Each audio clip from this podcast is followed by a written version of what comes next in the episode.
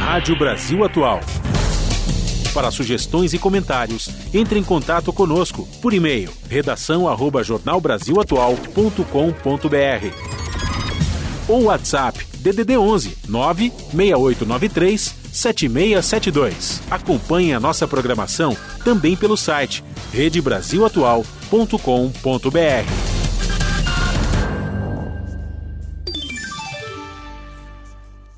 Pontualmente, 5 horas. Começa agora Jornal Brasil Atual, edição da tarde. Produção em parceria com Brasil de Fato. As notícias que os outros não dão. Movimentos populares, política, direitos humanos, economia, mundo do trabalho, cultura e prestação de serviço. Jornal Brasil Atual.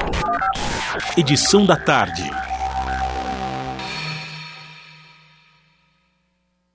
Olá, hoje é quinta-feira, 17 de novembro de 2022. O Jornal Brasil Atual, edição da tarde, começa agora comigo, Cosmo Silva e Juliana Almeida. E estas são as manchetes de hoje.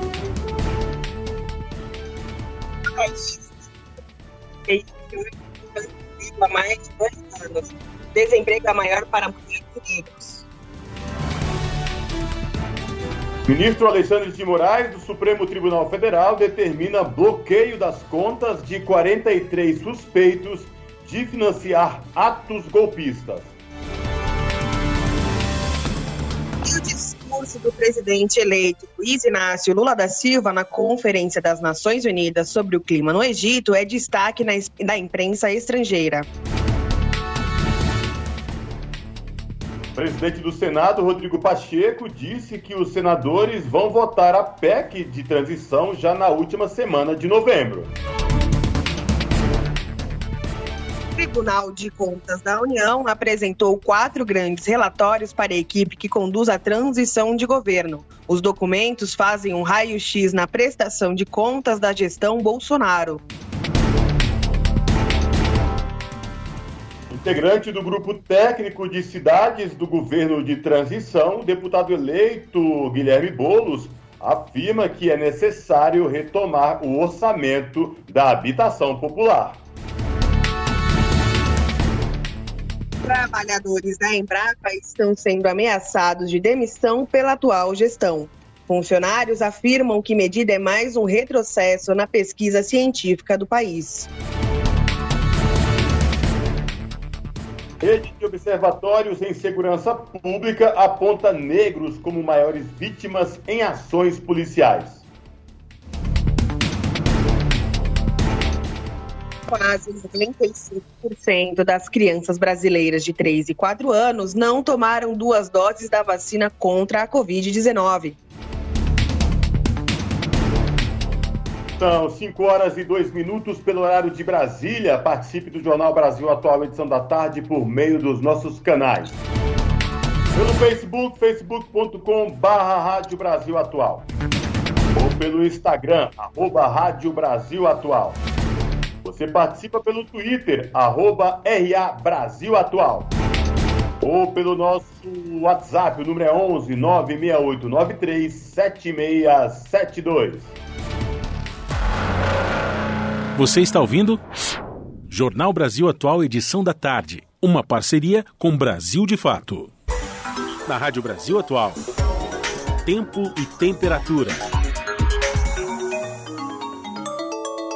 Tarde ensolarada e com poucas nuvens que podem aumentar aqui na capital paulista. Os termômetros marcam 24 graus neste momento. Não chove mas a temperatura cai e fica na casa dos 12 graus durante a madrugada. Em Santo André, São Bernardo do Campo e São Caetano do Sul, a quinta-feira também é de sol, agora 21 graus. Na região do ABC Paulista também não chove à noite e a madrugada vai ser fria, 12 graus em Santo André e São Caetano do Sul e mínima de 11 graus em São Bernardo do Campo. Em Mogi das Cruzes não vai ser diferente, sol com aumento de nuvens. Nos termômetros, 22 graus. À noite, a temperatura começa a cair e a mínima é de 11 graus durante a madrugada. E em Sorocaba, região do interior de São Paulo, a quinta-feira está um pouco mais quente. 26 graus agora. A temperatura despenca à noite e madrugada de 13 graus. Logo mais eu volto para falar como fica o tempo nesta sexta-feira. Na Rádio Brasil Atual, está na hora de dar o serviço. São 5 horas e 4 minutos. Vamos saber a situação do trânsito na cidade de São Paulo nesta quinta-feira. A CT, que é a Companhia de Engenharia de Tráfego da capital, informa que neste momento são 54 quilômetros de lentidão em toda a cidade de São Paulo. As regiões que apresentam maiores índices de lentidão oeste, com 23 quilômetros, e sul, com 14 quilômetros, respectivamente, de lentidão. Tá, atenção hoje para o rodízio municipal, porque não podem circular no centro expandido veículos com finais placas 7 e 8. Lembrando que a multa é pesadíssima e vale pontos na habilitação do motorista.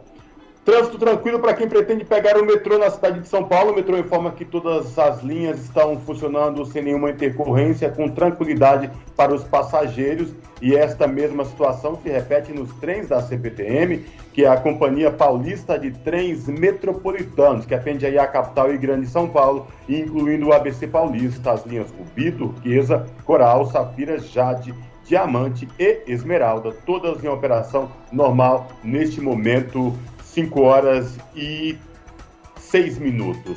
Situação tensa para quem pretende pegar as rodovias Anchieta, sentido Baixada Santista, e também quem sobe para o ABC Paulista ou capital, também pela rodovia Anchieta, viu? A Ecovias, que é a concessionária que administra o sistema Anchieta Imigrantes, informa que o trânsito é lento para quem desce pela rodovia Anchieta e está muito complicado para quem vem pela rodovia Anchieta, porque lá embaixo, no trecho de Cubatão, está interditado aí a rodovia Anchieta.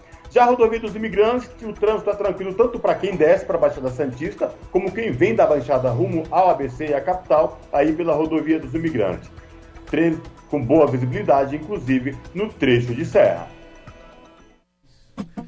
Rádio Brasil Atual vai com o clube pela contramão, com músicas que as outras não tocam e notícias que as outras não dão. Rádio Brasil Atual. Rádio Brasil Atual.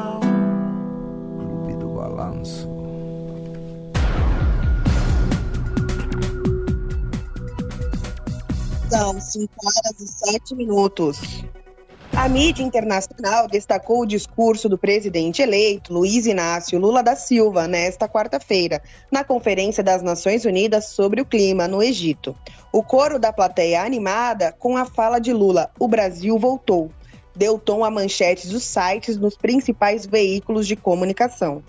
Em comum também abordaram as críticas e sugestões para o enfrentamento da crise climática, apresentados pelo presidente, que voltará ao posto após 20 anos do início do seu primeiro governo em 2003. O New York Times destacou expectativas são altas enquanto Lula exuberante fala na cúpula do clima. Na primeira viagem de Luiz Inácio Lula da Silva ao exterior, após vencer as eleições no mês passado, ele prometeu proteger a floresta amazônica e disse que o Brasil estava deixando seu casulo, disse o jornal, referindo-se à irreverência da política externa e destrutiva do governo de Jair Bolsonaro. São 5 horas e 8 minutos e a gente continua repercutindo o discurso do presidente eleito Luiz Inácio Lula da Silva na COP27, porque o jornal britânico The Guardian destacou em sua página principal três fotos de Lula, sendo duas referentes à reportagem sobre o seu discurso na COP27 e outra com a capa de uma galeria de imagens do evento com a seguinte frase Lula promete reverter degradação ambiental e parar o desmatamento. É o que diz a manchete da, do The Guardian. A BBC britânica destacou: COP27, Brasil está de volta ao cenário mundial. Disse Lula, a cúpula do clima. Já o site alemão Deutsche Welle destacou em ênfase que Lula em recolocar o Brasil na cúpula do clima da ONU. Segundo a reportagem, Lula foi um dos visitantes mais assistidos da cúpula climática da ONU no Egito nesta semana.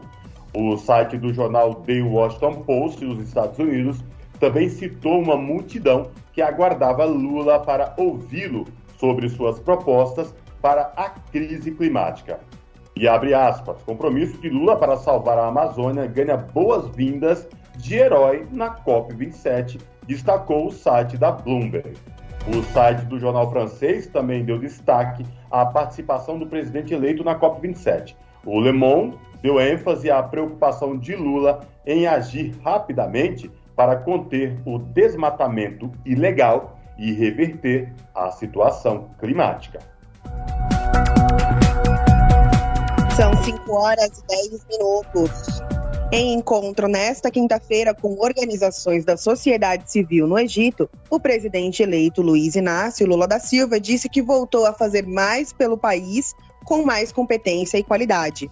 A reportagem é de Ana Lúcia Caldas, da Rádio Nacional. No Egito, em Shar el-Sheikh, em um encontro nesta quinta-feira com organizações da sociedade civil, o presidente eleito Luiz Inácio Lula da Silva disse que voltou para fazer mais pelo Brasil com mais competência e qualidade. Lula defendeu que haja uma governança global para que possa ser cumprido o que for decidido sobre as questões climáticas. Ou seja, os fóruns da ONU não pode continuar sendo um fórum de discussões teóricas intermináveis e que muitas vezes as decisões nunca são levadas a sério ou nunca são cumpridas. Às vezes eu tenho a impressão de que uh, as decisões uh, precisam ser cumpridas se a gente tiver um órgão espécie de governança uma governança global que possa decidir o que fazer. Porque se depender das discussões internas do Estado Nacional, no Congresso Nacional, muitas coisas aprovadas sobre o clima não serão colocadas em prática. Ele voltou a afirmar seu compromisso com o meio ambiente e com o combate aos crimes ambientais. E no momento em que o governo eleito negocia com o Congresso a questão do teto de gastos, Lula deu ênfase no discurso à responsabilidade social que, segundo ele, deve vir antes da fiscal. Sabe que não adianta ficar pensando só em responsabilidade fiscal, porque a gente tem que começar a pensar em responsabilidade social. Porque quando se, se, se criou o teto de gasto, o, o que, que é um teto de gasto num país? Ora, o que, que é? Se o teste de gasto fosse para discutir que a gente não vai pagar a quantidade de juros para o sistema financeiro que a gente paga todo ano, mas a gente fosse continuar mantendo as políticas sociais intactas, tudo bem. Mas não, quando você coloca uma coisa chamada teto de gasto, tudo que acontece é você tirar dinheiro da saúde, tirar dinheiro da educação, tirar dinheiro da ciência e tecnologia, tirar dinheiro da cultura. Lula defendeu ainda mudanças no Conselho de Segurança da ONU com a participação de mais países. A ONU precisa mudar. A ONU não pode ficar apenas com os países que ganharam a Segunda Guerra Mundial. Precisa ter país africano no Conselho de Segurança, país latino-americano, país asiático. Não é possível. Então, nós vamos continuar brigando, não para que o Brasil participe do Conselho de Segurança, mas para que o Conselho de Segurança mude e a gente, inclusive, derruba o direito de veto.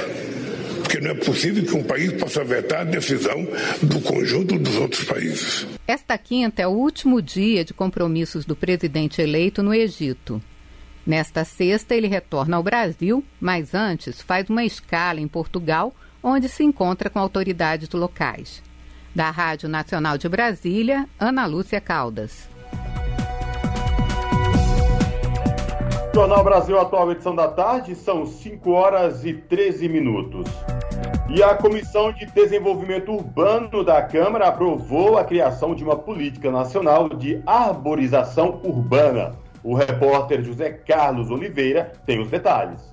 Até 2030, o mundo vai conviver com a década da restauração dos ecossistemas, estabelecida pela Organização das Nações Unidas como incentivo a práticas de reflorestamento e de proteção ambiental. Uma proposta em análise na Câmara reforça essa estratégia, sobretudo nas zonas urbanas, geralmente devastadas por expansões imobiliária e econômica, além de outros tipos de ocupação desordenada do solo. O texto cria a Política Nacional de Arborização Urbana, a ser elaborada em regime de cooperação por União, Estados e municípios.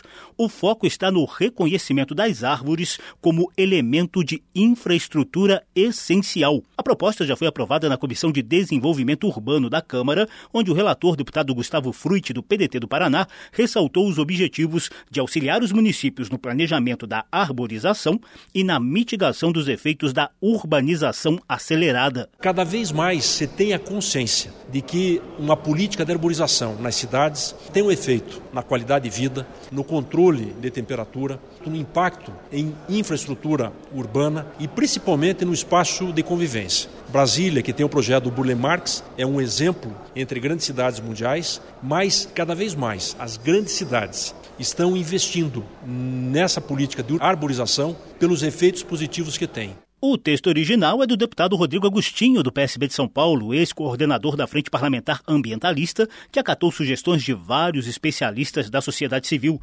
Gustavo Fruit elogiou, por exemplo, a previsão de criação do Sistema Nacional de Informações sobre Arborização Urbana para que os municípios incluam dados do plantio de árvores no planejamento administrativo das cidades. É um projeto do deputado Rodrigo Agostinho que decorre de uma ampla mobilização de diferentes setores da sociedade, organizações privadas, setor público, academias, especialistas, que propõem um sistema de informação de arborização urbana. A proposta que cria a Política Nacional de Arborização Urbana ainda será analisada nas comissões de Meio Ambiente, de Finanças e Tributação e de Constituição e Justiça antes da votação no plenário da Câmara. Da Rádio Câmara de Brasília, José Carlos Oliveira. Horas e 16 minutos. E a promessa de criar o Ministério dos Povos Originários esteve presente no discurso do presidente eleito Luiz Inácio Lula da Silva durante toda a sua campanha. Se a promessa for concretizada, será a primeira vez que o Brasil terá um órgão voltado apenas para essa população. A pasta terá o desafio de atender às necessidades e realidades dos mais de 300 povos indígenas do território brasileiro. Quem traz as informações é a repórter Júlia Pereira. Ao longo da corrida eleitoral, o agora presidente eleito, Luiz Inácio Lula da Silva, prometeu expandir o número de ministérios em seu governo passando dos atuais 23 para 33 órgãos. Entre as 10 novas pastas prometidas pelo petista está de povos originários, não apenas ao longo da campanha, como também no primeiro discurso como presidente eleito. A intenção de criar o ministério esteve presente nas falas de Lula. E a minha resposta para os indígenas é que nós vamos criar o Ministério dos Povos Originários para que eles nunca mais sejam desrespeitados, para que eles nunca mais sejam tratados como cidadão de segunda categoria. Caso a promessa de Lula se concretize, o Ministério dos Povos Originários será algo inédito em toda a história do Brasil, já que em 500 anos o país nunca teve uma pasta focada nos 305 povos indígenas. Por isso, o advogado e procurador jurídico da União dos Povos Indígenas do Vale do Javari, Eliésio Marubo, avalia como positiva a proposta de criação do órgão. Para ele, a expectativa é que o novo ministério possa suprir as necessidades dos povos indígenas, que foram ignoradas nos últimos governos. Nós também temos grande expectativa né, de que esse ministério possa suprir com uma demanda que é uma demanda já de muitas décadas e nós esperamos poder construir juntamente com o novo governo essa agenda. Nós esperamos que essa não seja apenas uma proposta inócua de, de campanha e nós realmente esperamos a participação de forma muito efetiva, de forma muito paritária nesse governo. A equipe que vai integrar o Ministério dos Povos Originários ainda não foi definida por Lula. O advogado e procurador da Univaja diz que é necessário que a pasta seja composta por indígenas. Desde o início da campanha, Lula já afirmava que indicaria uma liderança para comandar o órgão. Nomes como o da deputada federal Joênia Wapichana, o da deputada eleita Sônia Guajajara e do ativista Beto Marubo são alguns dos palpites. Esperamos que não seja um governo, uma proposta que vai trabalhar apenas uma proposta de governo e vai, e vai esvaziar, quem sabe, esse ministério, só para fazer constar no papel do governo. Nós precisamos ter e garantir a representatividade que o movimento indígena precisa para discutir os problemas mais sérios da população indígena no Brasil. Um grande entendimento que o movimento indígena já está tendo agora exatamente com a nomeação das pessoas que vão compor esse ministério. Né? Não adianta escolher nomes aleatórios, não adianta construir com uma base política. Nós precisamos participar, nós temos condições e competência de participar. As atribuições e competências do possível Ministério dos Povos Originários também não foram especificadas pelo futuro governo. Segundo Eliésio, uma das prioridades deverá ser a demarcação de terras indígenas. Antes mesmo do início do mandato, durante a campanha de 2018, Jair Bolsonaro já havia prometido que, caso eleito, não iria demarcar nenhum centímetro de terra indígena. A promessa se concretizou durante o seu governo. Não vai ter um centímetro demarcado da reserva indígena para quilombola. Com parcerias, nós vamos resgatar esse Brasil. Além da demarcação dos territórios, Eliésio Marubo ressalta que a agenda do Ministério deverá ser discutida junto aos representantes dos povos indígenas, para que o futuro governo entenda as reais necessidades dessa população. Uma das prioridades é exatamente a proteção dos povos indígenas isolados. A segunda maior preocupação do movimento indígena é em relação à demarcação de terras indígenas. E por aí nós temos uma pauta muito extensa, mas citar apenas esses dois é, essas duas demandas, que são demandas latentes e que requer uma certa urgência na apreciação dela. E como eu disse, só pode ser construída essa agenda se de fato os legítimos representantes do movimento indígena brasileiro de fato participem. Entendemos ainda que é possível construir uma agenda conjunta. No entanto, essa agenda só pode ser construída se de fato os povos indígenas participarem é, dessa agenda, da construção dessa agenda. Júlia Pereira, Rádio Brasil Atual. Esse é o Jornal Brasil Atual, edição da tarde. Uma parceria com Brasil de Fato. Jornal Brasil Atual, edição da tarde, são 5 horas e 22 minutos. Governo eleito admite mudanças na PEC de transição para garantir a aprovação até meados de dezembro. Os detalhes com a repórter Érica Christian. O mercado financeiro reagiu negativamente à PEC da transição, que retira do teto de gastos as despesas com o Auxílio Brasil, além de verbas de contratos das universidades públicas, doações internacionais para a proteção da Amazônia e 23 bilhões de reais de receitas extraordinárias para investimentos em obras. No total, 198 bilhões de reais poderão ser usados pelo governo eleito bancar promessas de campanha e garantir dinheiro para programas nacionais, como o Farmácia Popular. O receio de investidores de um descontrole nas contas públicas fez com que o dólar subisse e a Bolsa de Valores de São Paulo caísse no dia seguinte à apresentação da minuta. Mas o vice-presidente eleito, Geraldo Alckmin, já admitiu que a proposta deverá ser alterada durante a votação no Senado e na Câmara dos Deputados.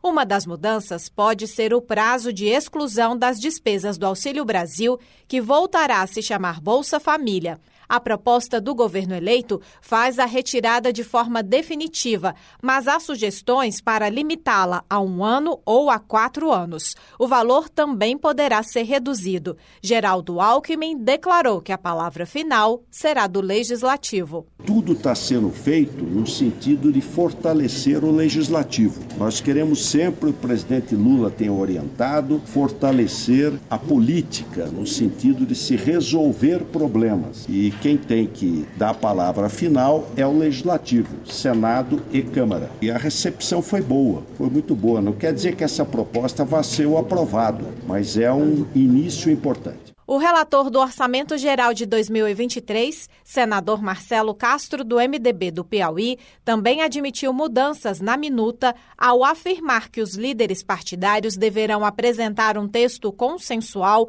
a ser transformado numa proposta de emenda à Constituição. Nós vamos pegar essas sugestões que a equipe de transição nos trouxe, vamos negociar internamente com as lideranças aqui do Senado, até nós chegarmos a um entendimento de qual seria o texto ideal.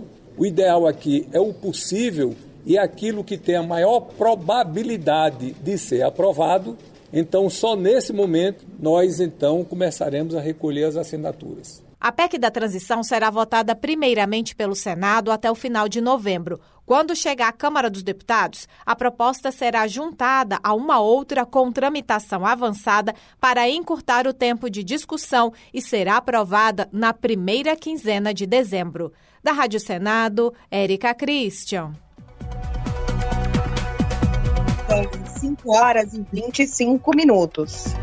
E a PEC da transição propõe excluir 175 bilhões de reais do teto de gastos. O anteprojeto foi entregue nesta quarta-feira ao Congresso. A reportagem é de Priscila Mazenotti, da Rádio Nacional. O texto prévio da PEC da transição propõe excluir 175 bilhões de reais do teto de gastos do orçamento do ano que vem. Isso para garantir o pagamento de 600 reais do Bolsa Família e de mais 150 reais por criança menor de 6 anos de cada beneficiário. O anteprojeto foi entregue nesta quarta-feira à noite ao Congresso pelo vice-presidente eleito Geraldo Alckmin. Outros recursos que ficam de fora do teto aqueles vindos do excesso de arrecadação para investimentos públicos, os obtidos por meio de convênios e serviços prestados por universidades públicas, além das doações feitas por fundos internacionais. Isso tudo dá 198 bilhões de reais, sendo 175 bi para o Bolsa Família. E agora é com o Congresso. Os parlamentares precisam correr para aprovar isso logo. É que falta um mês para o recesso parlamentar e os senadores e deputados, além dessa PEC, ainda tem de votar a LOA, que é a Lei Orçamentária Anual. O próprio relator do orçamento, o senador Marcelo Castro, disse que ele mesmo deve ser o primeiro signatário da PEC. Ontem, na coletiva, o vice-presidente eleito esclareceu que não se trata de um cheque em branco que será dado para o governo e que o detalhamento disso tudo será feito justamente no Congresso. Nós trouxemos uma proposta que não tem prazo, ela tem um princípio que é a exclusão uh, do Bolsa Família. Ponto. Cabe ao Senado e à Câmara discutir. Não há nenhum cheque em branco. Agora, não tem sentido você colocar na Constituição brasileira uh, detalhamento. Isso é a LOA. Essa é a lei orçamentária. Então a PEC dá o princípio, que é o princípio do cuidado com a criança e da erradicação da pobreza extrema, que é o Bolsa Família, e aí a LOA vai detalhar. Então a lei que é o Congresso. Então não tem nenhum cheque em branco. O presidente da CCJ, o senador Davi Alcolumbre, prometeu celeridade, mas claro, dentro do regimento, dentro de uma construção política, até por conta do tempo. Falta um mês aí para o recesso parlamentar. E o senador Marcelo Castro, relator do orçamento, complementou: o mais difícil não é a tramitação, é o consenso. Da Rádio Nacional em Brasília, Priscila Mazenotti. São 5 horas e 28 minutos. O projeto de lei orçamentária de 2023 entra na reta final na comissão mista de orçamento. O relatório preliminar deve ser finalizado até o dia 24. Os detalhes com o repórter Bruno Lourenço. Com a entrega das emendas pelas comissões da Câmara e do Senado, o projeto de lei orçamentária de 2023 entra na sua fase final. O relatório preliminar deve ser concluído até o dia 24 de novembro já com a estimativa corrigida das receitas. Deputados e senadores debatem em seguida os 16 relatórios setoriais, que vão de infraestrutura, saúde, desenvolvimento regional até mulheres, família e direitos humanos. A votação dos relatórios está prevista para o dia 2 de dezembro. O senador Marcelo Castro, do MDB do Piauí, deve apresentar o relatório geral, com a proposta consolidada no dia 7 de dezembro. A votação do projeto de lei orçamentária deve ocorrer na Comissão Mista de Orçamento no dia 12. Esperidião Amin, senador do PP de Santa Catarina, espera que para 2024 a questão das emendas de relator, chamadas por alguns de orçamento secreto, seja melhor institucionalizada pelos canais republicanos de debate que poderiam ser as comissões. Se as comissões Aí sim, você vai ganhar, eu vou perder, nós vamos disputar, vamos chegar a um acordo, vamos fazer política. E teremos então X para a comissão. Pode ser mais do que quatro emendas, não tem problema nenhum. Ou seja, nós vamos evoluir. Isso é republicano. E isso é ação do parlamento. Nos Estados Unidos, quem faz o orçamento é o parlamento. Todo. Todo o orçamento. Com erros e acertos, mas já aprenderam alguma coisa, né? No parlamentarismo, mais ainda. Depois da comissão mista de orçamento, o projeto de lei orçamentária segue para votação em sessão do Congresso Nacional prevista para o dia 16 de dezembro. Se aprovada, a proposta vai para a sanção presidencial. Se não virar lei até o início de janeiro, o novo governo terá à disposição um dozeavos do orçamento previsto. Da Rádio Senado, Bruno Lourenço. São 5 horas e 30 minutos é necessário retomar o orçamento da habitação popular, cobra Guilherme Boulos, deputado eleito por São Paulo, em Brasília. O deputado está no CCBB para a primeira agenda do grupo técnico de cidades que atua na transição de governo. Com reportagem de Cristiane Sampaio, a locução é de Douglas Matos, do Brasil de Fato. De passagem pelo CCBB, o Centro Cultural Banco do Brasil, sede da equipe de transição de governo em Brasília, o deputado federal eleito Guilherme Bolos, do PSOL, disse nesta quarta que o grupo responsável pela área técnica de cidades se reúne pela primeira vez nesta data. Ele cobrou a volta da construção de casas para pessoas em situação vulnerável e destacou a necessidade da liberação de verbas para o segmento de habitação na futura gestão de Luiz Inácio Lula da Silva. Olha, antes de tudo é necessário retomar o orçamento da habitação popular. O governo Bolsonaro zerou o orçamento, acabou com Minha Casa Minha Vida, que foi o melhor, maior programa de habitação que nós tivemos no Brasil, então, é preciso ter orçamento para a construção de casas populares. Hoje a gente vive um drama em todas as grandes cidades brasileiras do aumento da população em situação de rua. Isso se resolve com política pública. Na linha do que já vinha ocorrendo nos últimos anos, a gestão Bolsonaro enviou ao Congresso uma proposta de orçamento para 2023 que reduz em 95% as verbas destinadas ao programa Casa Verde Amarela, a política de habitação semelhante ao Minha Casa Minha Vida. Atualmente, o programa tem orçamento orçamento de 665 milhões de reais. Paralelamente ao sucateamento da política de habitação, o país assiste a um expressivo aumento do número de pessoas sem moradia. Para Bolos, as características desse problema impõem a obrigação de se observar um conjunto de necessidades que são inerentes a esse grupo social. Esse é o debate que nós vamos travar é, no grupo de cidades da transição, também é preciso pensar habitação integrada com direito à cidade, integrada com mobilidade urbana, com redução das distâncias entre local de moradia e local de trabalho, com infraestrutura urbana, equipamentos públicos de saúde, educação, cultura. Esse debate também vai ser feito na nossa equipe. O líder do Sem Teto também falou sobre os problemas impostos ao setor de habitação pelo chamado orçamento secreto. De acordo com Bolos, a equipe dele se reuniu nesta quarta com a equipe de transição do novo governo para, entre outras coisas, definir procedimentos de trabalho para fazer um diagnóstico do setor, segundo solicitado pelo comando da transição, e definir medidas que possam ser revogadas, além de estabelecer um plano emergencial de trabalho. Além de bolos, o grupo de trabalho de cidade tem nomes como os do prefeito de Recife, João Campos, da ex-ministra das Cidades, Inês Magalhães, do ex-secretário de Habitação do Distrito Federal, Geraldo Magela, da ex-presidenta da Caixa e atual integrante do Consórcio Nordeste, Maria Fernanda Coelho, e do urbanista Nabil Bonduque, professor da Universidade de São Paulo. Da Rádio Brasil de Fato, com reportagem de Cristiane Sampaio em Brasília. Locução: Douglas Matos. São 5 horas e 33 minutos. O presidente do Banco Central fica no cargo até 2024, mesmo com a vitória de Lula. Indicado por Jair Bolsonaro, o atual presidente do BC, Roberto Campos Neto, permanece no cargo até dezembro de 2024. A reportagem é de Pedro Pincer, da Rádio Senado. Sancionada em fevereiro do ano passado, a Lei de Autonomia do Banco Central garantiu mandatos fixos ao seu presidente e aos diretores em formato intercalado para blindar o banco de interferências políticas.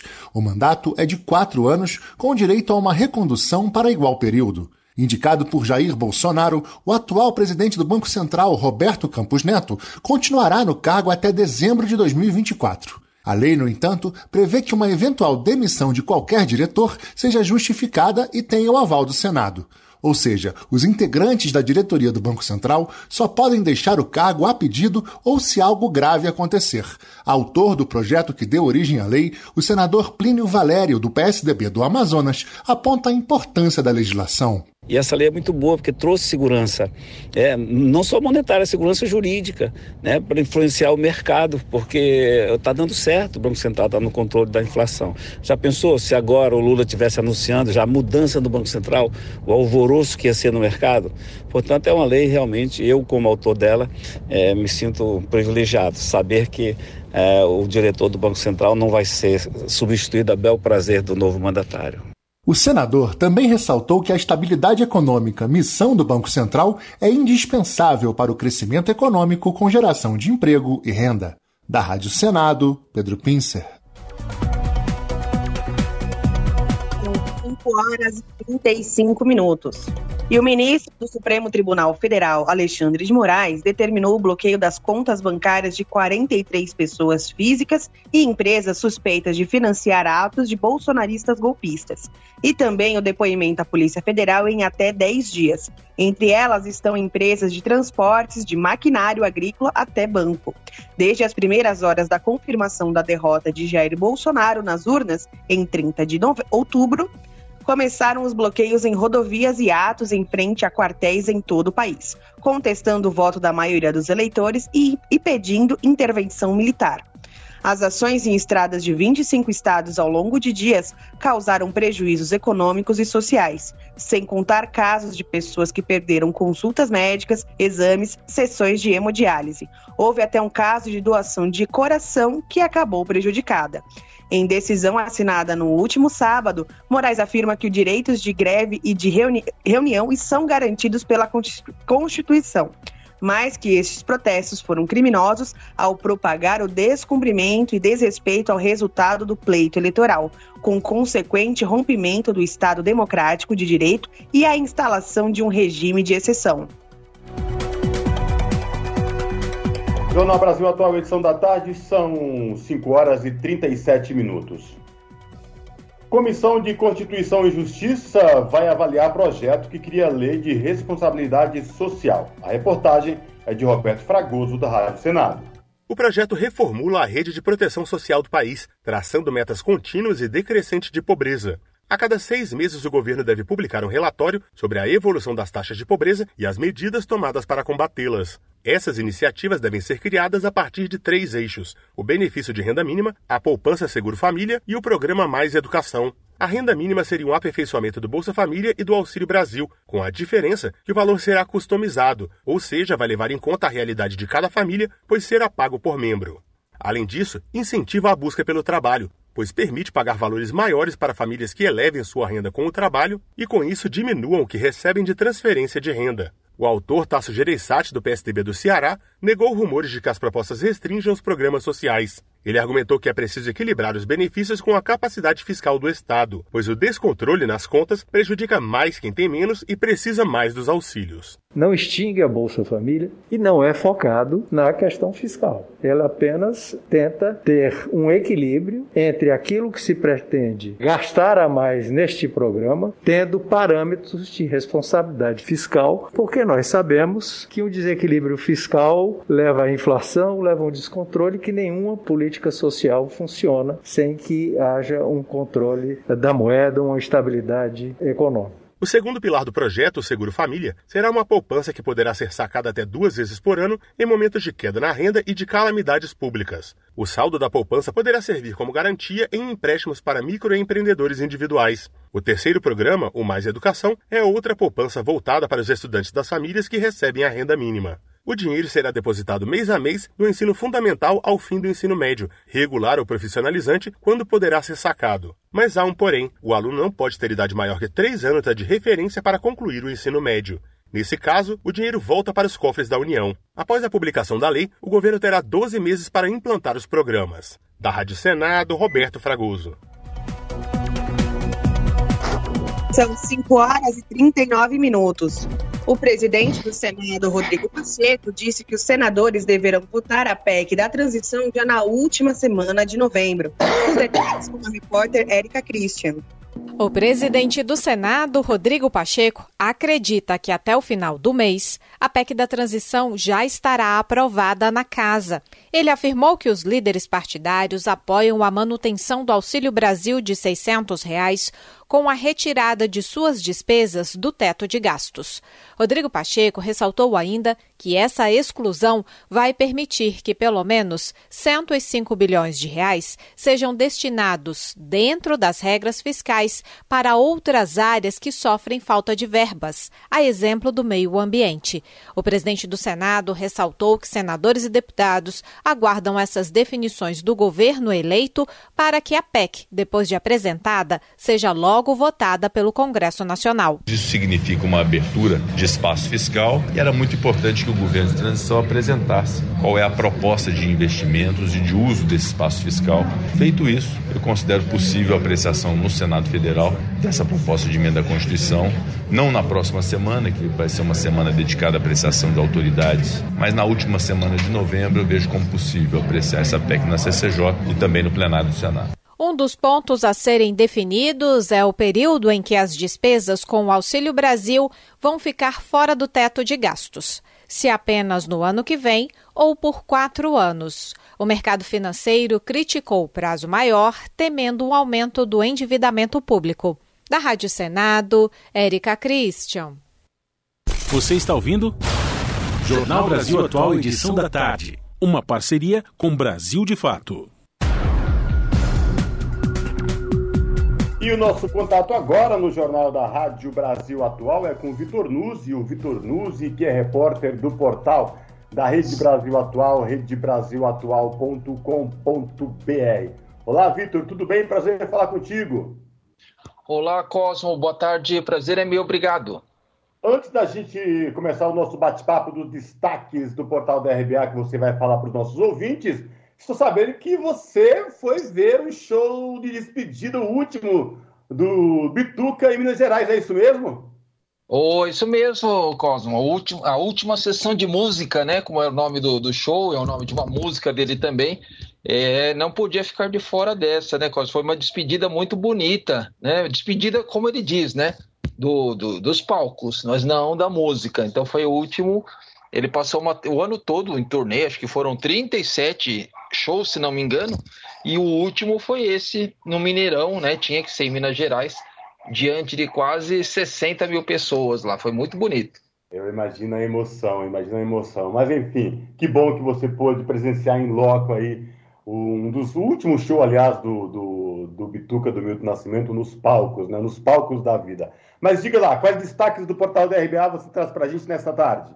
Então, Cosmo, a gente fez uma matéria nesta eh, quinta-feira sobre o desemprego, né? O IBGE é, já tinha divulgado o resultado do terceiro trimestre e hoje ele divulgou mais alguns detalhes né, da, sobre o desemprego e um dos dados que a gente destaca na matéria é que a gente tem é, 2 milhões, 2 milhões e 600 mil pessoas entre os desempregados. A gente tem a estimativa hoje é de 9 milhões e meio de desempregados no país.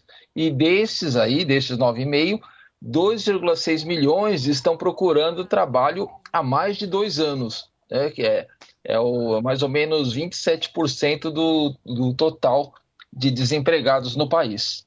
Um número esse sombrio, né, Vitor? Ao longo do. A gente falou durante o, esse ano, ano passado também, de como essa questão do desemprego afetava a população brasileira. E isso, vamos chegar ao final de 2022, mandato de Jair Bolsonaro, com esses números, infelizmente, muito altos, não é mesmo?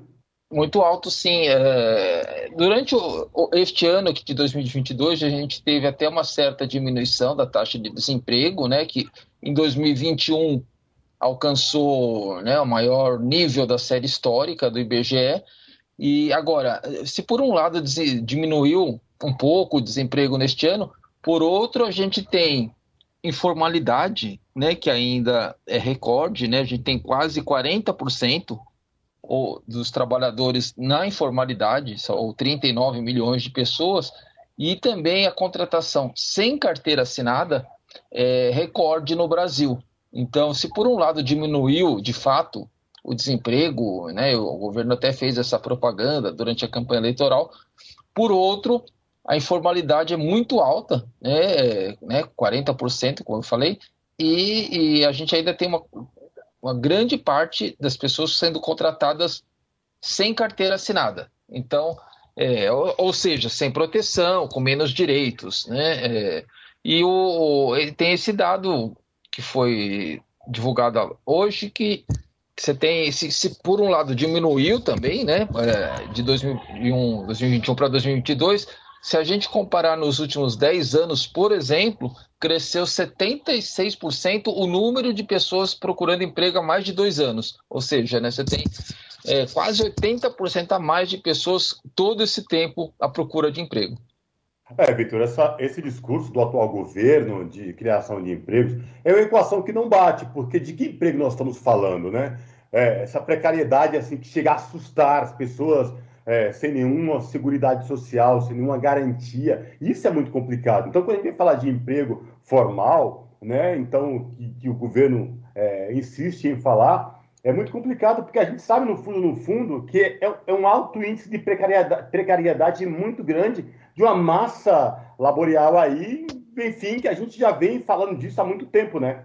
É, exato, né? É, é, você tem aí né, aquelas modalidades também que foram criadas na reforma trabalhista, né, de trabalho tempo parcial, trabalho intermitente, aí é, é, basta comparar, né? Se o número de empregados com carteira, por exemplo, cresceu 8% nos últimos 12 meses, o número de empregados sem carteira cresceu 13%, né? E, e se a gente for comparar eh, nos últimos anos também, a gente tem sempre o crescimento do, do trabalho informal acima do trabalho formal, além da, da, do que o IBGE chama de subutilização, né? pessoas que gostariam de trabalhar mais.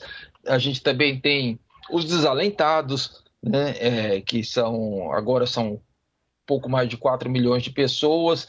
Enfim, a gente tem é, um mercado de trabalho que talvez menos ruim, se a gente for comparar com 2021, que foi seu pior, o pior ano, né? E, mas ainda com muita precariedade, com muita é, falta de proteção social, de direitos, né? E que é uma questão que provavelmente vai ser muito, muito revista, muito discutida daqui para frente no próximo governo. E mais uma vez, esse alto número de desempregados ainda atinge, como, como sempre a gente vem falando também, né, tem um público-alvo muito mais prejudicado que são que é um público de mulheres e de negros, né, Vitor?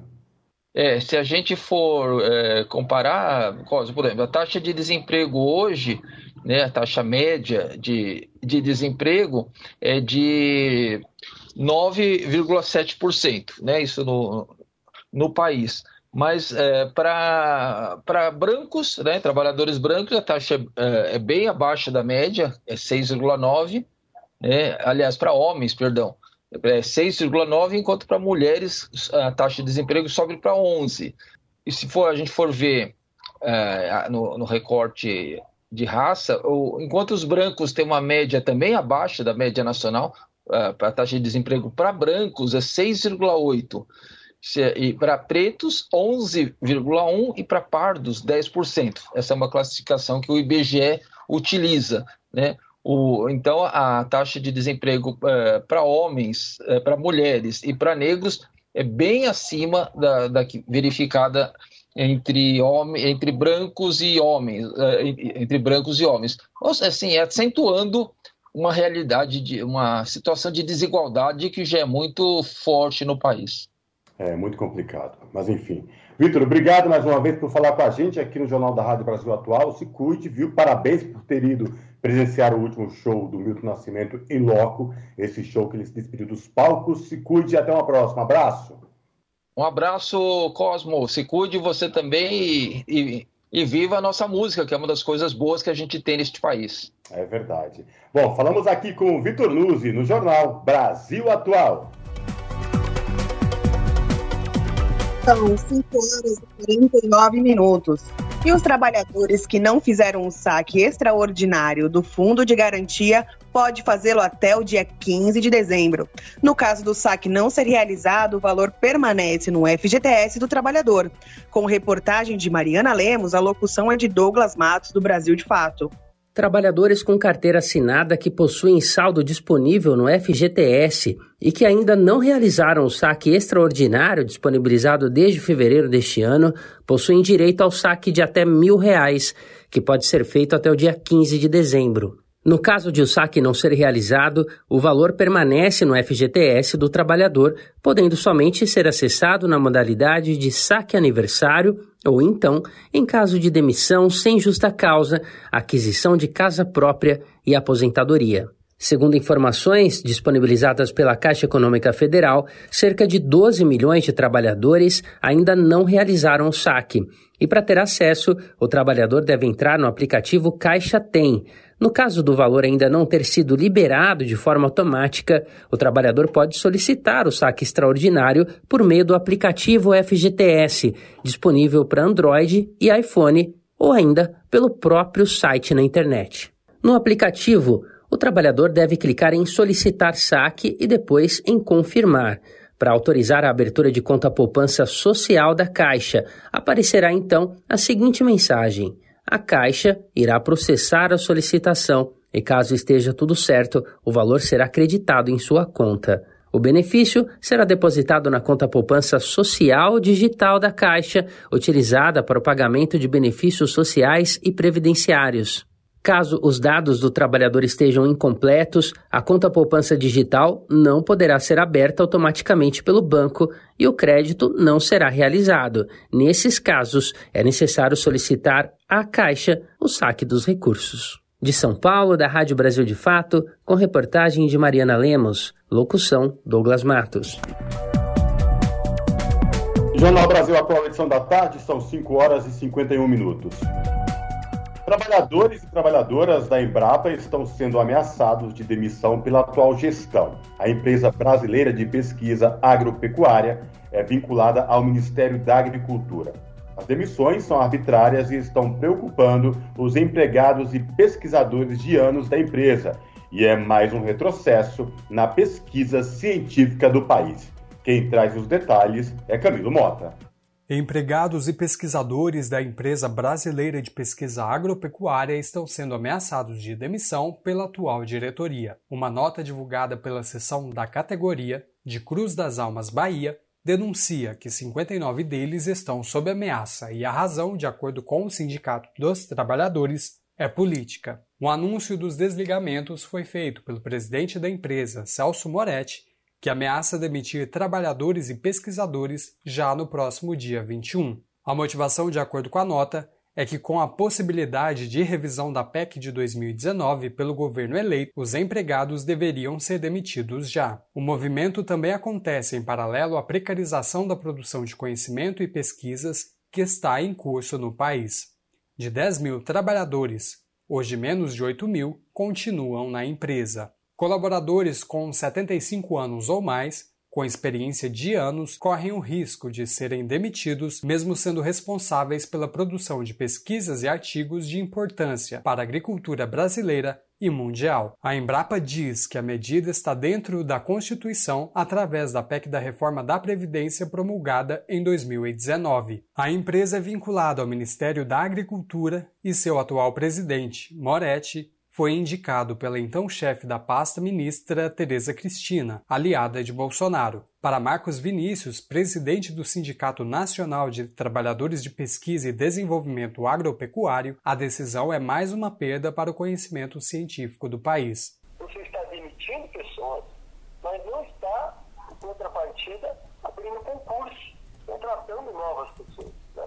Então você vai perder pessoas experientes, não está fazendo repasse desse conhecimento adquirido, seja ele científico ou seja tácito, e não está contratando ninguém no lugar. Infelizmente, a Embrapa foi contaminada por essa forma é, nua e crua, que há tempos ela já tinha abandonado. Né? Então, se fazia uma seleção prévia, uma seleção técnica, uma seleção científica, uma seleção do currículo, né, das qualidades e habilidades.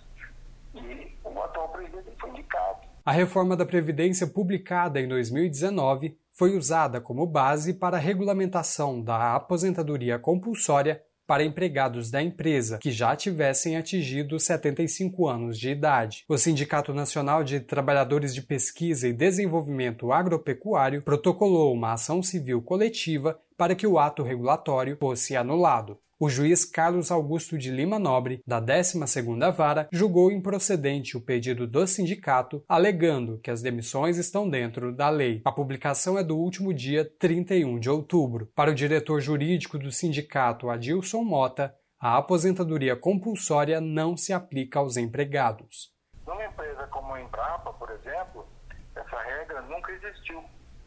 Porque a gente aposenta ou não é, não em função dessa, dessa, dessa regra dos servidores, mas em função da contribuição. Muitos deles ainda dão ótima contribuição, porque são pesquisadores, são muito treinados, têm muita experiência, conduzem equipes, muitos já foram avisados que serão desligados, e eles estão preocupados. Né? Nós não estamos conseguindo espaço do ponto de vista administrativo, conversando com a diretoria da, da Embrapa, para que haja um recuo, ou pelo menos que se adie o sindicato recorreu da decisão, que ainda não foi analisada. Camilo Mota, Rádio Brasil Atual e TVT. 5 horas e 56 minutos. Você sabia que qualquer cidadão pode criar e propor leis? Criado há 10 anos, o portal E-Cidadania recebe sugestões de lei que precisam de 20 mil cliques de apoio no prazo de quatro meses. Os detalhes com a repórter Carol Teixeira. Criada em 2012, o E-Cidadania recebe sugestões de leis de forma online. Após a publicação no portal, a ideia é avaliada pela sociedade e, se receber 20 mil cliques em quatro meses, é enviada para a Comissão de Direitos Humanos e Legislação Participativa, CDH, para ser transformada em projeto de lei ou proposta de emenda à Constituição. Ao longo desses 10 anos, o E-Cidadania recebeu 105 mil ideias legislativas, dos mais variados temas. Dessas, 225 alcançaram apoio. Até o momento, a CDH transformou 28 em propostas legislativas e diferentes senadores adotaram outras 10. Algumas delas ainda estão no Senado e outras aguardam votação na Câmara dos Deputados. Dentre essas propostas, estão a que proíbe a distribuição de canudos e sacolas de plástico em todo o país, a que acaba com a aposentadoria especial para políticos, a que obriga santinhos de campanha eleitoral a serem feitos de material biodegradável e a que proíbe fogos de artifício com barulho para proteger a saúde de autistas, pessoas doentes e animais de estimação. Alisson Bruno, coordenador do E-Cidadania, citou ainda uma outra maneira de participação popular. E ainda nós temos a ferramenta consulta pública. Por ela, as pessoas podem opinar sobre todos os projetos que tramitam no Senado, dizendo se apoiam ou não apoiam cada um dos projetos. Já foram mais de 13 milhões de pessoas que votaram, mais de 31 milhões de votos registrados. E além disso, também temos a ferramenta para o incentivo da participação de estudantes, que é a oficina legislativa. Em 1993, a atriz Glória Pérez coletou mais de 1 milhão e 300 mil assinaturas para transformar em hediondo o crime de assassinato sofrido por sua filha, Daniela Pérez. Mas a iniciativa não prosperou pela dificuldade de conferência das assinaturas. A mudança na lei só foi obtida após um deputado incluí-la numa proposta que já estava em discussão na Câmara. Os cliques nas sugestões pelo portal do E-Cidadania são feitas de forma virtual e o Senado combate a atuação de robôs. As sugestões de leis podem ser enviadas pelo endereço senado.leg.br barra e-cidadania ou pela ouvidoria do Senado, pelo número 0800 061 2211. Sob a supervisão de Érica Christian, da Rádio Senado, Carol Teixeira. A pluralidade de ideias e a informação confiável nunca foram tão necessárias. Você que gosta do conteúdo jornalístico produzido pela Rádio Brasil Atual e pela TVT tem uma missão muito importante: dar o seu apoio para que nossa voz continue cada vez mais forte. Jornalismo independente, com responsabilidade com a notícia e com a democracia, só é possível com a participação e o apoio popular. Acesse o site catarse.me/tvt, faça a sua assinatura e nos ajude com sua contribuição. Rádio Brasil Atual e TVT. Compromisso com a notícia. Compromisso com você. Rádio Brasil Atual. Para sugestões e comentários, entre em contato conosco por e-mail redação@jornalbrasilatual.com.br ou WhatsApp DDD 11 96893 7672. Acompanhe a nossa programação também pelo site redebrasilatual.com.br. Pontualmente 18 horas.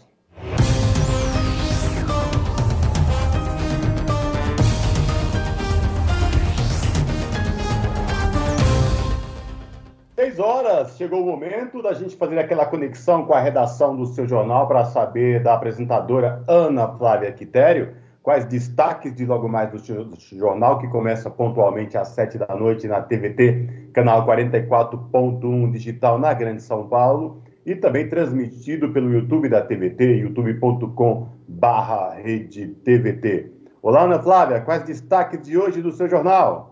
Olá, Cosme Ju, uma excelente noite de quinta-feira a vocês e a todos os ouvintes da Rádio Brasil Atual. E vamos de destaques da edição de hoje aqui do seu jornal.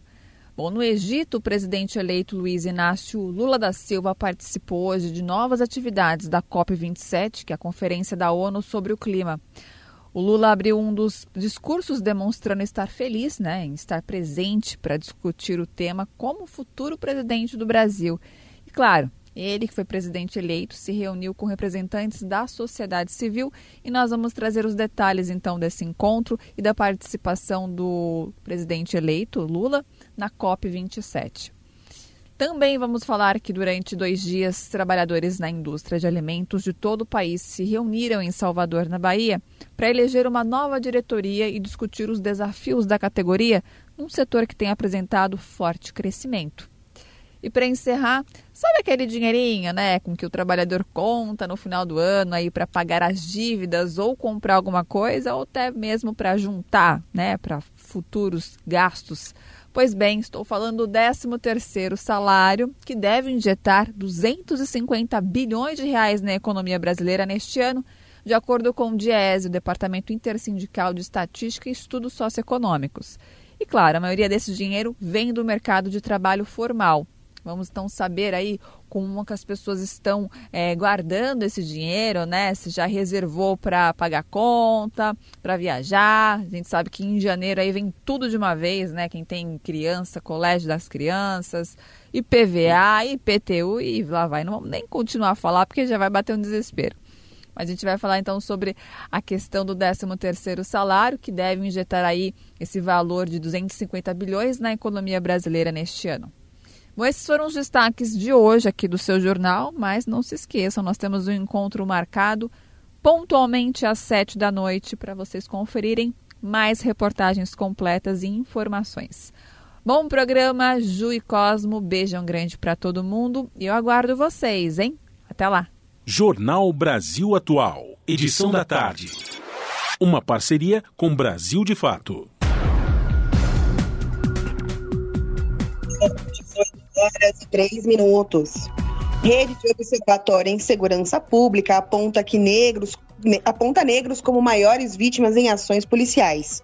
De acordo com a instituição, o estado que registrou no período avaliado o maior número absoluto de vítimas foi o Rio de Janeiro, com 1.060 pessoas negras mortas.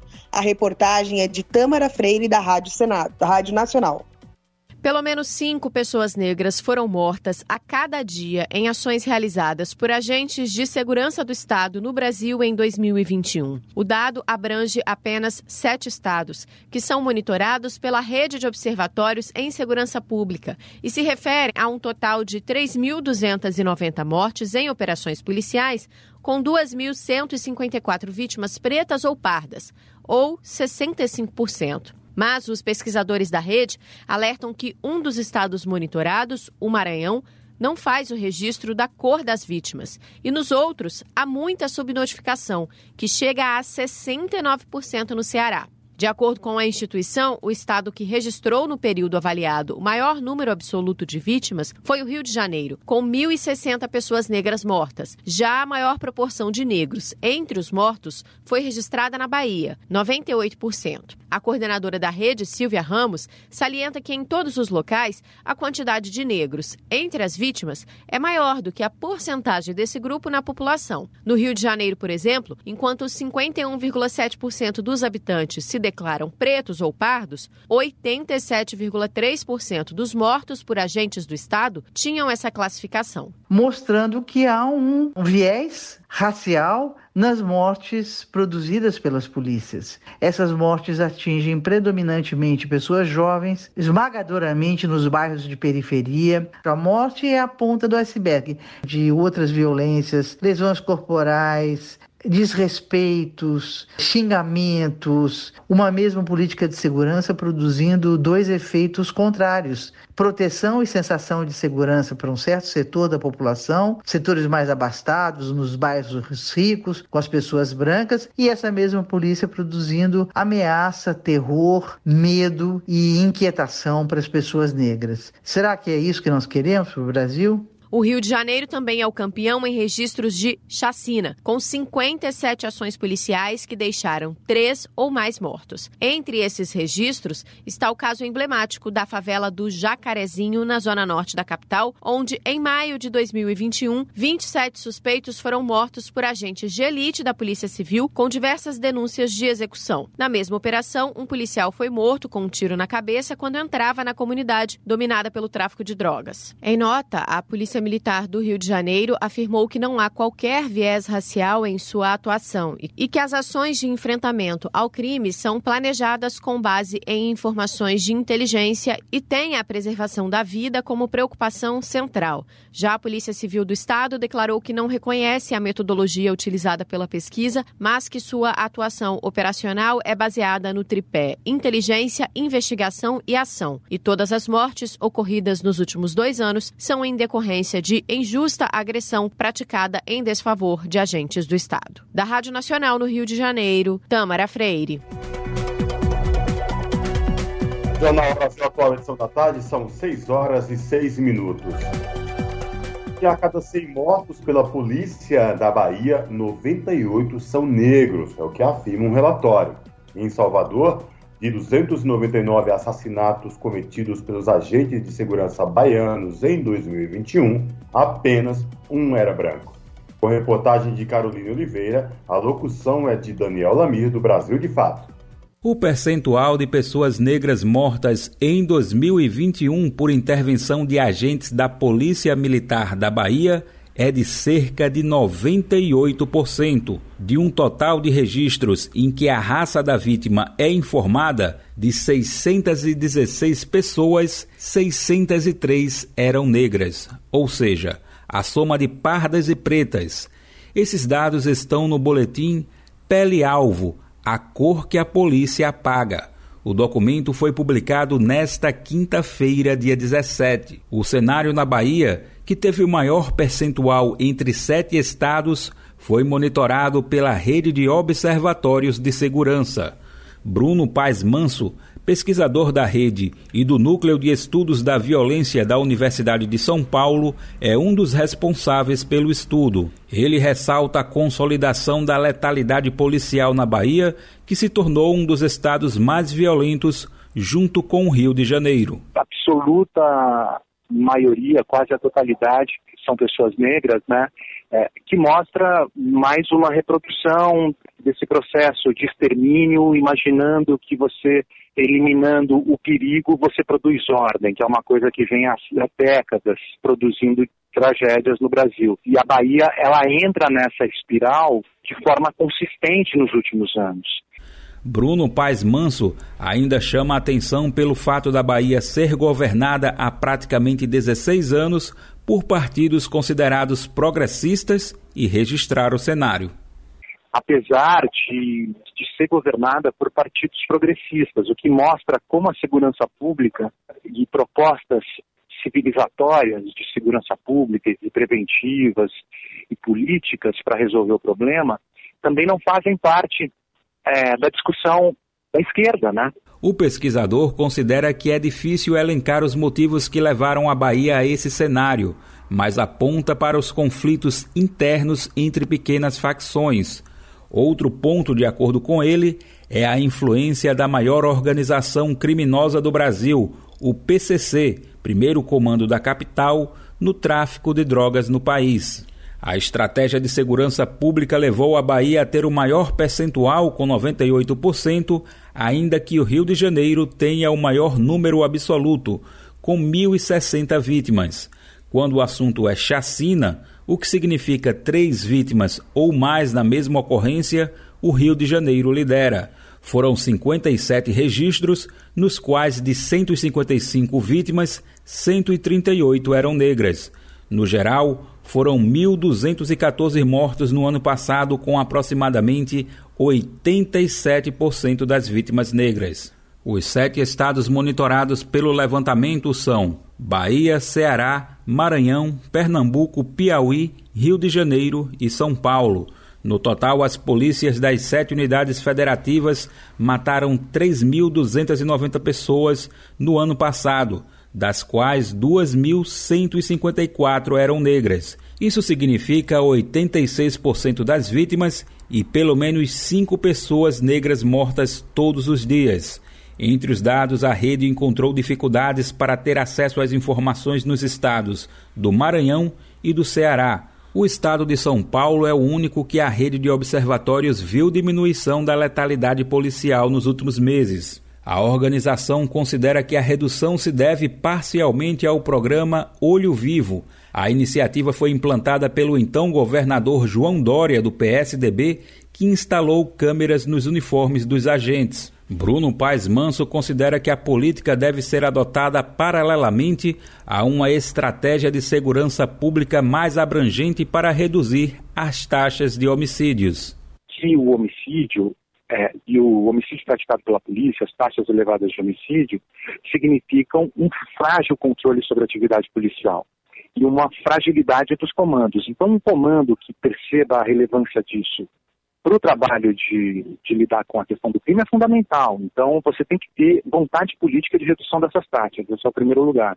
Manso sugere também que deva existir uma corregedoria forte que é responsável pela investigação de crimes e infrações administrativas praticadas por policiais. Outro ponto defendido é uma ouvidoria participativa, cuja função envolve receber reclamações contra abusos de autoridades e agentes e promover as ações necessárias à apuração da veracidade das reclamações e denúncias. Devem ainda ser implementadas outras técnicas como GPS nas viaturas e acompanhamento dos batalhões que mais matam, com o objetivo de identificar e solucionar os problemas. Em São Paulo, no total, foram 480 mortos, dos quais 330 eram negros. Isso significa que, a despeito das reduções, ainda assim o percentual de negros mortos pela polícia segue o mesmo, cerca de 69%. Isso significa uma morte de uma pessoa negra a cada dois dias. Da Rádio Brasil de Fato, com reportagem de Caroline Oliveira, de São Paulo. Locução: Daniel Lamir. São 6 horas e 13 minutos. E a Secretaria de Saúde do Rio de Janeiro está vacinando nesta quinta-feira contra a Covid-19 crianças de seis meses a dois anos de idade com comorbidades ou deficiências. A reportagem é de Cristiane Ribeiro, da Rádio Nacional. Dados divulgados pela Fiocruz apontam que apenas 5,5% das crianças de 3 a 4 anos que vivem no Brasil tiveram acesso à primeira fase do esquema vacinal contra a Covid-19, que inclui a primeira e a segunda dose. Segundo a análise do vacinômetro Covid-19 do Ministério da Saúde, até 7 de novembro, pouco mais de 300 mil pequenos e pequenas nessa faixa etária estavam com a proteção atualizada. Além disso, menos de um milhão de crianças receberam a primeira dose. Para se ter uma ideia, o país tem cerca de 5 milhões e 900 900 mil crianças nessa idade que deveriam ser imunizadas. Esse levantamento foi feito pelo Observa Infância da Fiocruz em parceria com a Unifase. Os dados mostram uma realidade considerada preocupante, que persiste mesmo quatro meses após a autorização da Anvisa para aplicação da Coronavac em crianças pequenas.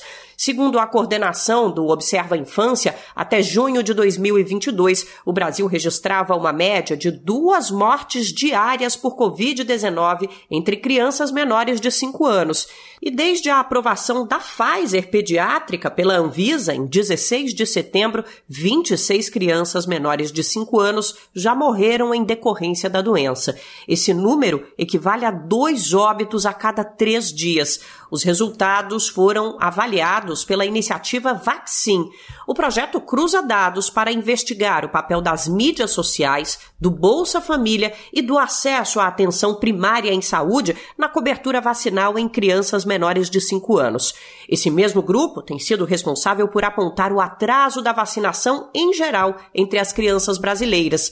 Nos últimos anos, o país não conseguiu atingir nenhuma das metas estabelecidas, e isso trouxe de volta doenças graves que tinham sumido do território nacional, como o sarampo e a poliomielite.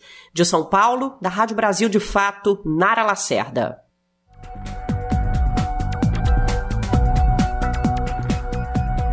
São 6 horas e 15 minutos.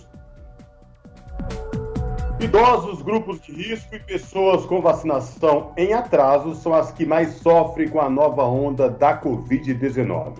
Cerca de 69 milhões de brasileiros não tomaram sequer a primeira dose de reforço da vacina, de acordo com o Ministério da Saúde. O atraso é ainda maior em relação às crianças. Soma-se a isso a circulação de variantes mais transmissíveis e o atraso do governo Bolsonaro em comprar vacinas mais modernas, chamadas bivalentes. Entre as crianças, apenas 5,5% entre 3 e 4 anos tomaram duas doses de alguma vacina.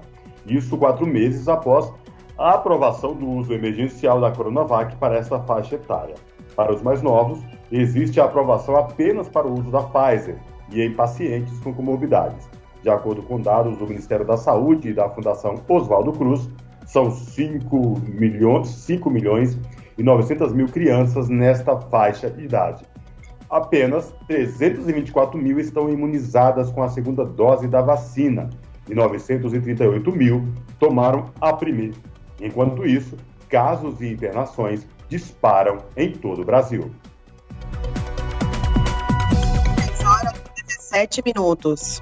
A Câmara analisa proposta que pune instituições de ensino por falta de informações sobre registro dos cursos oferecidos. A repórter Carla Alessandra tem os detalhes. A Câmara está analisando proposta que obriga as faculdades a informar seus alunos sobre a regularidade dos cursos oferecidos, o texto, que já foi aprovado na Comissão de Defesa do Consumidor, prevê que no ato da matrícula, as instituições de ensino devem informar no contrato a regularidade do credenciamento da instituição e a situação da autorização do curso no Ministério da Educação. Os alunos ainda deverão ser informados se o curso é reconhecido e a data de validade desse reconhecimento.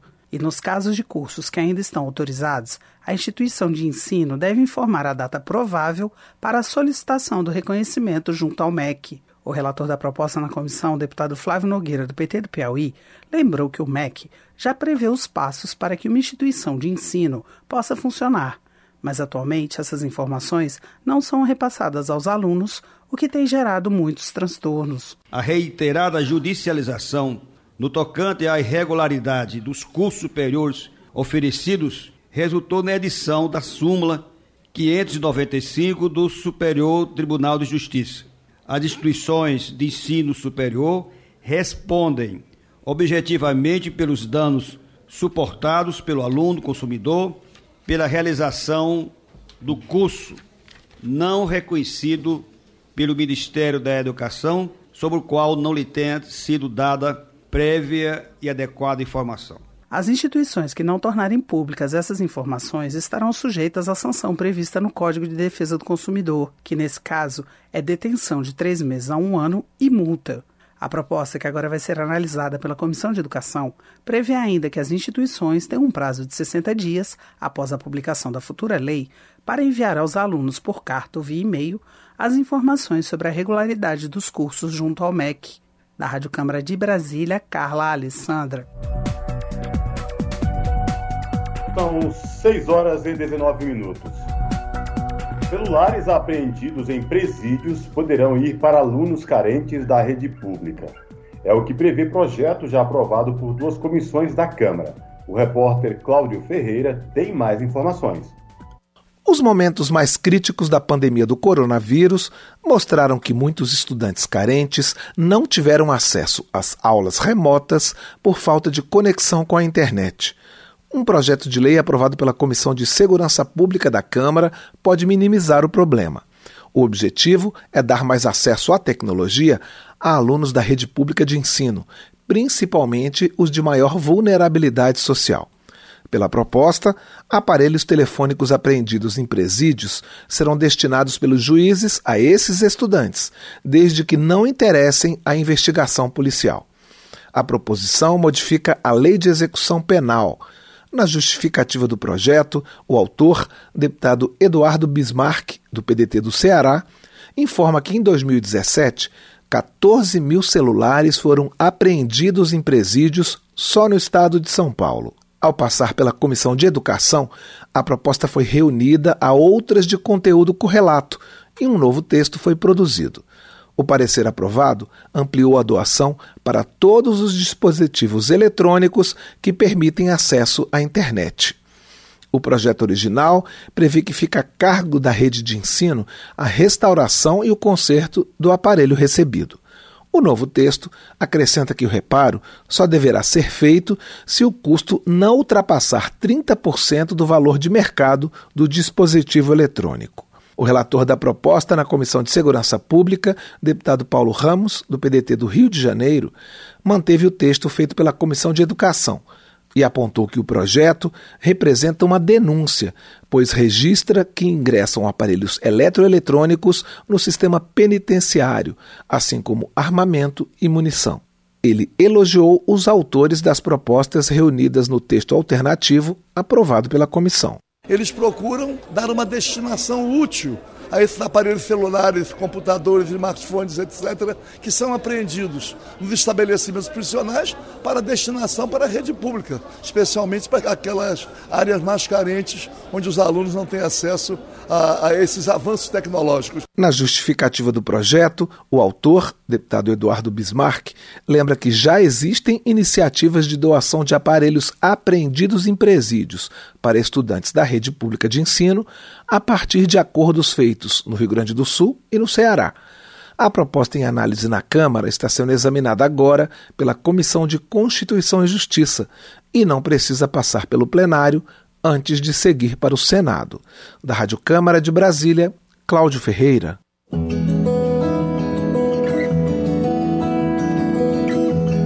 Momento agroecológico.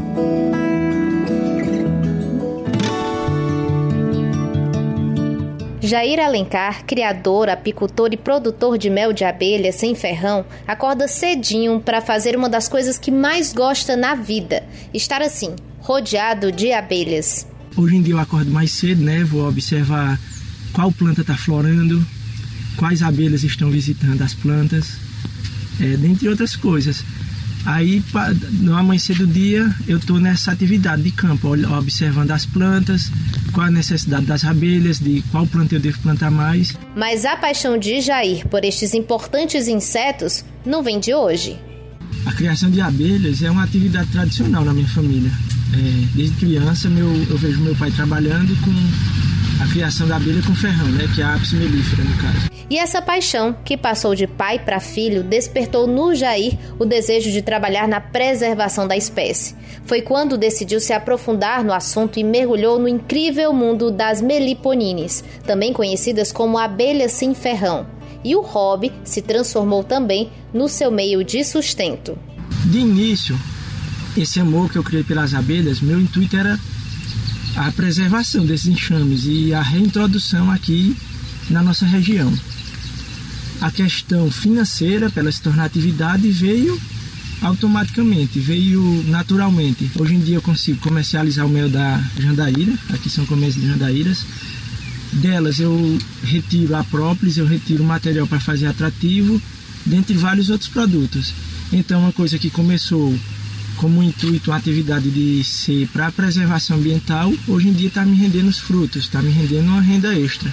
No mundo, são mais de 20 mil espécies de abelhas e um terço da produção de alimentos do planeta depende do trabalho delas. Elas se dividem em dois grupos, as solitárias e as sociais. A maior parte desse grupo, porém, é formado pelas abelhas solitárias. Fugindo aí do estereótipo dos insetos que vivem em colmeias e trabalham por meio da cooperação, as solitárias vivem sozinhas e não cuidam de suas crias.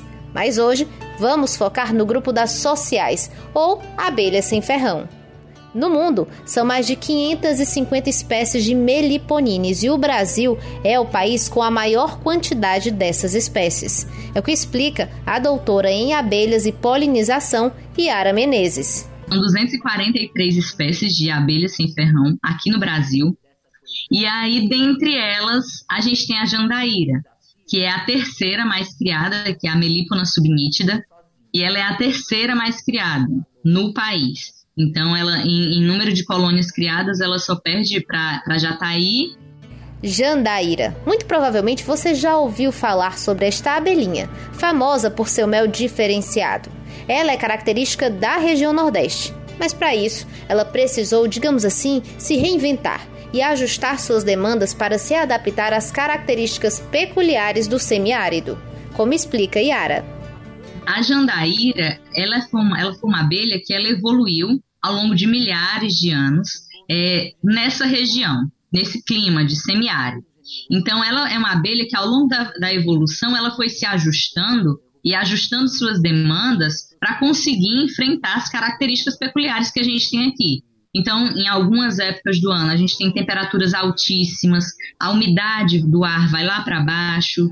Então, ela, ela se ajustou para conseguir enfrentar e sobreviver nesse clima bem, bem duro. Então, ela é uma das, uma das espécies que aguenta, que é bem resistente a essas características do nosso clima, né?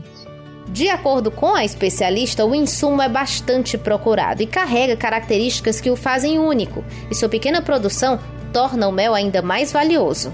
A primeira coisa que, que tem o impacto no valor do, do preço de mercado desse mel é a quantidade de mel que é produzido por colônia ano, né? Então, é uma quantidade bem mais reduzida quando a gente compara com as abelhas com ferrão, por exemplo. Então, isso vai ter uma influência direta no preço desse produto na prateleira. Mas para além do preço, Yara Menezes explica que vários fatores tornam o insumo produzido por abelhas desta família diferenciado. Os primeiros e mais perceptíveis são é, a acidez desse mel, então é um mel bem mais ácido, e a quantidade de água que tem nesse mel. Então é um mel muito mais líquido, ele é bem menos viscoso do que o mel convencional de abelha com ferrão. De Fortaleza, da Rádio Brasil de Fato, Camila Lima. Na Rádio Brasil Atual, tempo e temperatura. A sexta-feira vai ser de sol, com algumas nuvens aqui na capital paulista. Não há previsão de chuva e as temperaturas vão ficar entre os 25 e 12 graus.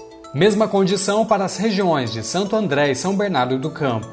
Em São Caetano do Sul, as nuvens vão aumentar durante a tarde, mas sem chuva.